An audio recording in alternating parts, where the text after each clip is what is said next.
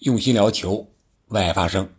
刚看完法国和澳大利亚的比赛，现在把昨天晚上和今天凌晨的这四场比赛的结果给大家通报一下，然后再简单谈一下法国和澳大利亚这场比赛的情况。这里是喜马拉雅出品的《憨憨聊球》，我是憨憨。四场比赛，两场逆转，两场是零比零，可以说是热闹的零比零。先说一下结果吧。阿根廷一比二沙特被逆转，然后是丹麦零比零战平突尼斯，墨西哥零比零战平了波兰，法国四比一战胜了澳大利亚。这里边表现抢眼的是门将，可以说这也是一个门将之夜。先是沙特队的门将穆罕默德·奥维斯高接低挡呀，扑住了阿根廷的 N 次射门。然后就是小舒梅切尔和达门，这分别是丹麦和突尼斯的门将，力保球队不失。而更神奇的呢是墨西哥的门将奥乔亚，他和梅罗一样，都是第五次参加世界杯。而在这场比赛中呢，他又封住了莱万的点球，可以说是再一次在世界杯上封神。而波兰也是连续。三次在世界杯上罚点球未进，而莱万呢也是延续了他自己一项非常尴尬的记录，就是在世界杯的舞台上还没有取得进球。而从这两场比赛的过程来看啊，节奏还是非常快的，呃，但是这四支球队都是在进攻线上，我觉得还是有所欠缺的。与其说是防守好。不如说是进攻差，看了这场比赛的可能会有这种感觉。那我们重点呢来说一说法国和澳大利亚这场比赛，也是一场逆转。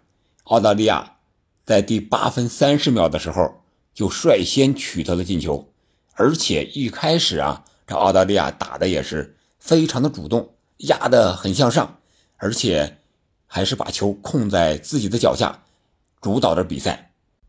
当时我就在想呀，这澳大利亚打的这么大胆吗？他这种踢法非常的耗体能啊！我就在想，这澳大利亚队不考虑一下，他下半场能不能坚持下来？就在我这么想的时候，人家澳大利亚进球了，我就在想，难道澳大利亚也要像沙特一样吗？为亚洲再次证明，赢回颜面？我说还是等等看吧，看看法国队能不能扳回来。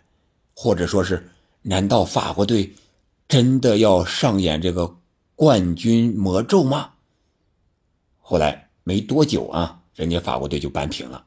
第二十六分钟的时候，利用角球二次进攻的机会，由替补哥哥出场的特奥埃尔南德斯助攻拉比奥头球破门，这是第二十六分钟。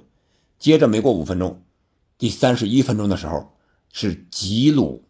一个门前的垫射吧，是拉比奥的抢断，然后姆巴佩脚后跟再回做给拉比奥，拉比奥传给中路的吉鲁，吉鲁一蹴而就，非常简单，也是非常明快的一个进球。就是三十分钟的时候，澳大利亚的体力明显已经感觉不支了。随后啊，这就法国队完全占据了场上的主动，也控制了比赛，想快就快。想慢就慢，当然这个节拍器，我觉得是格列兹曼，他的传球组织非常的出色。本场比赛法国队应该是体力消耗不是特别大，节奏掌握在自己的脚下嘛。特别是姆巴佩这一块我觉得他踢得很嗨，给他的表情啊都是笑的表情。下半场姆巴佩也取得了进球，是第六十七分钟的时候，登贝莱在边路传中，姆巴佩。头球破门，将比分改写为三比一。随后第七十一分钟，姆巴佩又助攻吉鲁梅开二度，将比分锁定为四比一。这也是吉鲁打进的第五十一个法国国家队的进球，追平了亨利保持的记录。在这里也祝贺大吉鲁。我觉得法国队战胜澳大利亚。不足喜，甚至逆转也不足喜吧。啊，虽然说是逆转了，胜利肯定比冠军魔咒要好吧，但是澳大利亚亚洲的球队的实力在这儿。虽然我们看这场比赛，法国队控制能力非常强，传球比是七百二十四比四百四，然后射门比是二十三七次射中进了四个球，而澳大利亚呢四次射门一次射中进了一个球。下半场澳大利亚好像是没有射门，就是最后有一次传中让洛里扑住了，连射门都没有。你想一想，在世界杯。进了淘汰赛之后，还会有这么弱的对手吗？而法国队是有隐患的呀。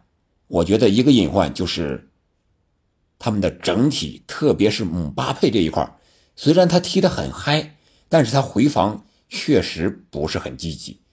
我们看，有时候吉鲁已经到禁区边沿回防了，姆巴佩还在后边散步呢。我觉得他这个是在巴黎养成的一个非常不好的习惯。这个到了淘汰赛。或者说是越往后八强、四强、半决赛遇到的对手会越强。如果你这个回防不积极的话，那你就会容易让人打反击。所以说这个是一个隐患。再一个就是中后卫的出球能力，还有门将的出球能力这一块他是有弱项的，组织能力不是很强，全靠两个后腰朱阿梅尼和拉比奥。万一被人家给盯防住了之后，你后卫出球能力不强，就少了一个进攻的点。当然，他也有好的地方，就是这个边路的速度能够持续的发挥出来。无论是登贝莱，还是后来上场的科曼，还有姆巴佩，都是兼具速度和个人突破能力的，这一点是非常强的。另外，还有一点比较好的就是，我觉得法国队这个节奏控制的非常好，因为你想夺冠，你要踢的是七场比赛。而不是小组赛三场踢完就回家，所以说他一定要把这个体能给分配好。七场的节奏应该怎么踢？就是应该像法国和阿根廷这样，虽然阿根廷输球了，但是我觉得他的节奏是按照冠军的节奏来的，至少在体力上这一块应该是这样的。他没有被英格兰的六比二给带上节奏，而是在给自己降温，特别是。阿根廷和法国这种夺冠的热门，而英格兰呢，他这个节奏起点太高了，他还能再进六个吗？我觉得一届世界杯和联赛一样，你进几个球，可能大概率是这样的，你不可能一届世界杯进个二三十个吧？所以说你这场用完了，下一场的进球几率肯定要会降低的。这一点上，我觉得英格兰应该学学。现在已经出场的阿根廷和法国，把自己的夺冠大热门的这个温度给降下来是非常重要的。另外还有几个新闻，我在网上也看到了。这个夜晚，梅西失利被逆转，莱万失点，还有一个就是 C 罗失业。C 罗虽然在参加世界杯，但是和曼联那一块问题已经解决了。双方协商，C 罗即刻离队，曼联不赔偿他任何的损失。可以说，C 罗还是占据舆论榜的那个人，还是话题争议的焦点。虽然他还未参加比赛，但是他的话题永远不会断。